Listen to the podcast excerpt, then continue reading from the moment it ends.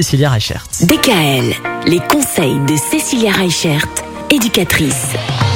Cécilia, avec vous cette semaine, on parle des règles et des limites qu'on est obligé d'imposer aux enfants.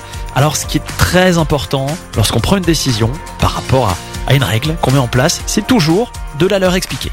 En fait, quand on a une décision avec nos enfants, déjà la première chose, c'est de l'expliquer de manière calme mais ferme. On dit toujours, il faut avoir une main de fer dans un gant de velours. Ce qui va être important en expliquant notre décision, c'est reconnaître le désir ou l'envie de l'enfant, mais de lui expliquer quelles sont les raisons de notre demande. Donc on est dans cette communication qui n'est pas une dictature. Hein. On va leur expliquer quelle est notre décision, pourquoi est-ce qu'on décide ça, si effectivement c'est un enjeu vis-à-vis de la sécurité, vis-à-vis de son bien-être ou des choses comme ça. Et ben pour l'enfant, ça va être plus facile de comprendre ce qu'on attend de lui et l'enfant, bah, du coup, va être aussi plus facilement en capacité d'arriver à expliquer euh, pourquoi est-ce qu'il ne veut pas euh, bah, justement suivre cette règle ou pas. Et c'est à nous à ce moment-là de rester ferme et euh, d'imposer cette règle à l'enfant.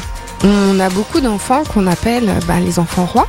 C'est des enfants qui, à un moment donné, bah, c'est eux qui ont fixé les règles, c'est eux qui ont fixé les limites, et les rôles sont inversés.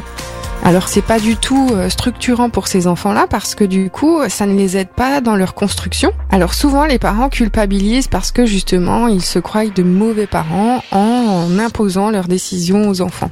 Les règles et les limites ça rassure, c'est vraiment ça qu'il faut retenir. Mhm. C'est que ça a ce côté sécurisant et c'est pour ça que les plus petits vont toujours tester les limites et vont toujours chercher à pousser un petit peu plus loin pour se sécuriser en fait.